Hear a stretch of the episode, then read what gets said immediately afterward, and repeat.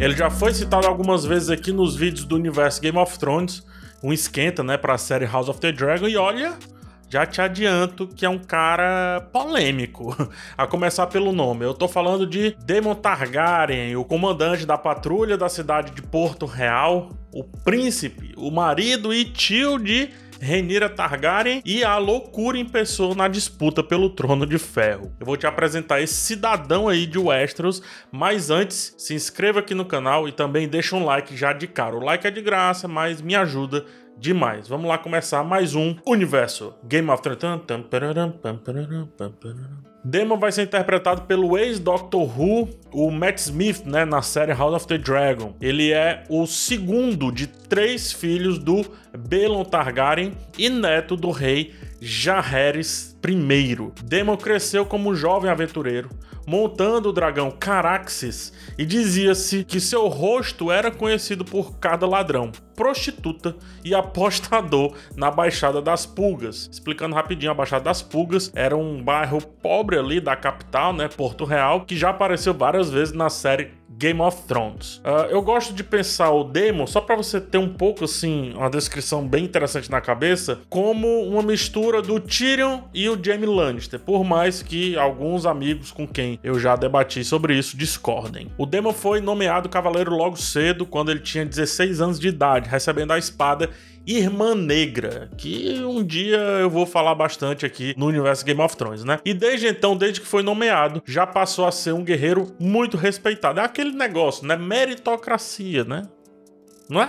Enfim, logo no começo do reinado do irmão Viserys I, ele chegou a atuar como mestre da moeda e mestre de leis, mas ele não tinha tanta paciência para funções mais burocráticas, sendo então nomeado como comandante da patrulha da cidade de Porto Real, a patrulha. Não confundir com patrulha da noite nem com a guarda real.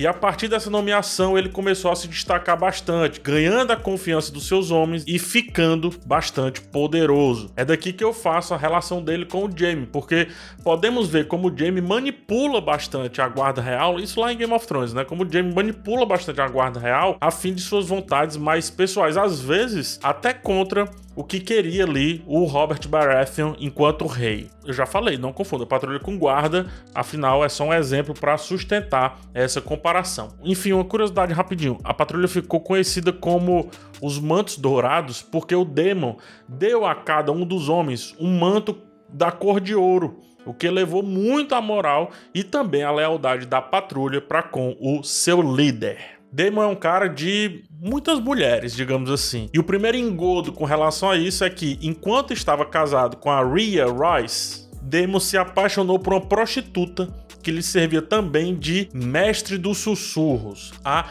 Missária, conhecida também como a Senhora Miséria. Esse é só o primeiro engodo ali dos relacionamentos do Demon.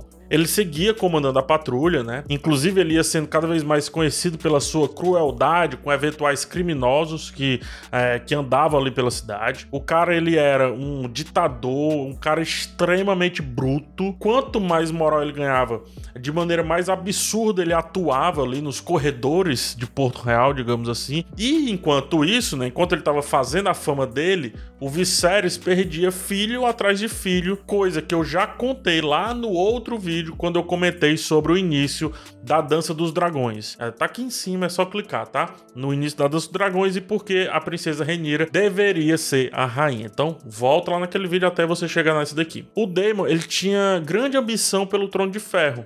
E isso era de conhecimento público. Todo mundo sabia que ele queria muito é, o reinado. Então, quando a rainha morreu, dando luz a Belon, né, e o menino também morreu dias depois, para ele estava quase certo que ele seria o próximo cara ali na linha sucessória, já que o Viserys não teve filhos homens vivos com a Emma, né? Essa história que eu já falei lá no primeiro vídeo. Inclusive, é, momentos fofoca aqui de Westeros, o Demo ele foi visto num bordel bêbado e fazendo piada sobre a morte do Belon chamando o sobrinho do o herdeiro por um dia, o que enfureceu Viserys e foi um dos motivos que levou ele, né, o Viserys, a declarar a Renira como a sua sucessora. Nesse momento, o Daemon e a, a Renira, eles eram meio antagonistas, se você perceber, mas isso vai mudar, tá? E, inclusive, essa nomeação do Viserys para com a Renira deixou o Daemon puto a ponto de renunciar o comando da patrulha, largar momentaneamente a sua mulher e correr para Pedra do Dragão, ali com a Missária, né? A prostituta da qual eu já falei, e também mestra dos sussurros. E ele foi lá nas costas do, do Caraxes, né? O seu dragão, para Pedra do Dragão. Depois de engravidar a Missária, ele quis dar a ela um ovo de dragão. Isso aqui é muito interessante, porque os ovos de dragão, eles eram sim dados para os herdeiros Targaryen, né? Mas só que os herdeiros legítimos, isto é, que eram fruto ali de um casamento oficial. Não era o caso de Missária com o Demon. O rei Viserys exigiu então que o Demon entregasse o ovo de volta, retornasse para a esposa dele e enviasse a missária para Liz, lá do outro lado ali do mais estreito, lá em Essos. Isso aconteceu, ela foi enviada, mas o navio enfrentou uma tempestade e a Missária perdeu o filho, o que só piorou a relação entre o Demo e o irmão, né? O Demo culpava o irmão pelo acontecido. Depois disso, ele, o Demo, partiu para as ilhas de Passo Pedra, que eu prefiro chamar de degraus, né? Os degraus, que fica ali na costa leste, lá embaixo ali. A Treus coloca na tela, fica lá embaixo em Dorne ali, é, ilhas, ou melhor, região infestada por piratas, né? É a conhecida terra de ninguém, e lá ele lidera uma invasão, cria diversas inimizades tanto com a turma das cidades livres lá em Essos, quanto também com as casas importantes de Westeros, mas entre várias confusões, ele acaba conquistando quase todas as ilhas e se declara rei dos degraus. Ele queria fazer com aquela região meio com que o que aconteceu lá no norte, né? É, o Interfell meio que tinha uma distância do centro administrativo ali de Westeros, que era Porto Real e as cidades, as regiões, melhor dizendo, mais próximas, mas ele queria meio que formar essa parte aqui de baixo como se fosse meio que um Interfell. Depois de um tempo, ele se entedia dessa missão, né? Porque não dá em nada. Ninguém ligava para onde ele estava, essa é a verdade. Assim, já era terra de ninguém e ele se tornou rei da terra de ninguém. Então ele se entediou dessa aventura e decidiu voltar para Porto Real, exatamente no dia do torneio de aniversário do casamento do Viserys com a Alicent Hightower, que eu já falei sobre ela também mas eu vou falar mais ainda no vídeo sobre os verdes e os negros, né? Que são as duas facções rivais aqui nesse cenário. Então ele chega montado no Caraxes, oferece a coroa de rei dos degraus ao Viserys e os dois meio que reatam ali, coisa de irmão, né? Briga, vai, briga, vai, briga, vai.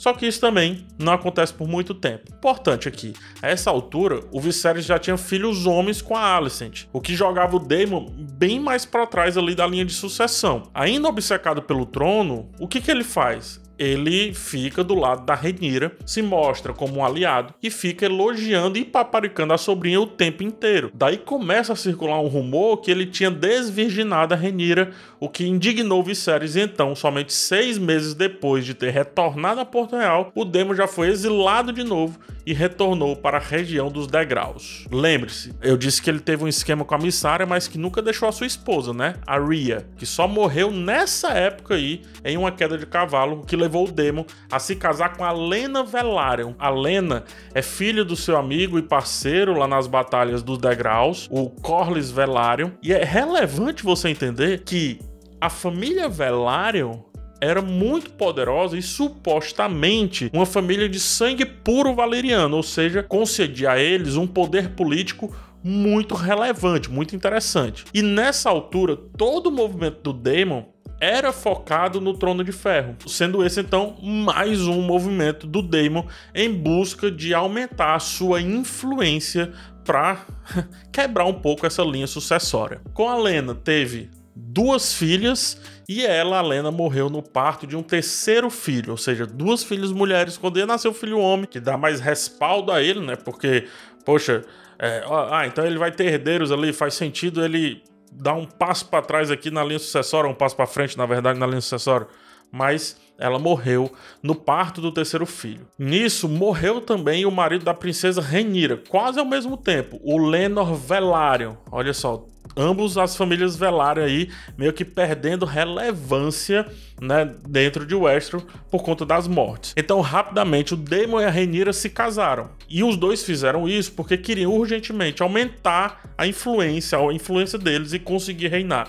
Olha só que movimento interessante, né? O Daemon e a Rhaenyra, ambos eram de certa forma obcecados ali pelo Trono de Ferro. Então eles se juntaram, eles eram meio que inimigos, não inimigos necessariamente, mas eles tinham um certo antagonismo, então eles meio que se juntaram para melhorar essa linha de sucessão aí que não estava batendo nas costas deles. Muita atenção no que eu vou dizer, tá? Os dois fizeram a cerimônia escondida do rei Viserys I, e eles tiveram nesse relacionamento mais dois filhos. E quando estava grávida do terceiro, a Rhaenyra descobriu que o pai tinha morrido e os verdes já haviam coroado seu meio-irmão, o Aegon II, frustrando completamente os planos da Renira e também do Daemon, né? Tanto que essa informação desestabilizou a Renira e a levou a perder a criança, segundo contam, né? Essa daí é a posição do Daemon Targaryen no tabuleiro político de Westeros, enquanto estoura a Dança dos Dragões. Um príncipe conhecido pela sua ferocidade e crueldade, odiado por muitas casas influentes que literalmente querem a sua morte, mas também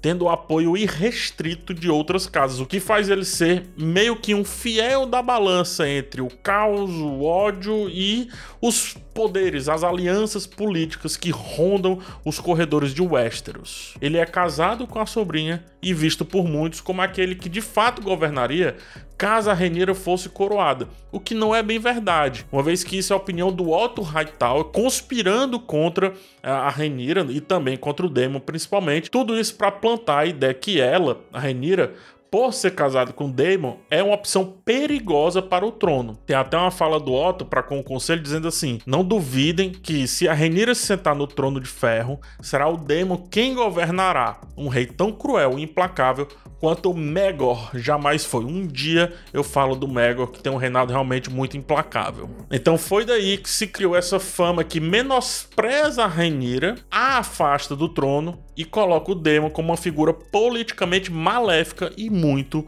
perigosa. O Daemon, minha gente, é o rastilho de pólvora, ou melhor, o fogo vivo nesse momento muito delicado ali para casa Targaryen. A escolha do Matt Smith eu acho bem acertada para atuar, né, para fazer esse personagem, porque ele consegue entregar geralmente um personagem meio dúbio. É legal, mas também não tão legal assim. E eu acho que isso é fundamental para entendermos o Demon Targaryen. É isso. Eu te vejo no próximo vídeo aqui do Universo Game of Thrones. Espero que por hora tenha bastado. No próximo vídeo eu falo das duas facções, os verdes e os negros, né, ou os pretos. Como essa disputa aí que acontece em Westeros pra gente entender melhor ainda esse grande tabuleiro. Até o próximo vídeo e tchau.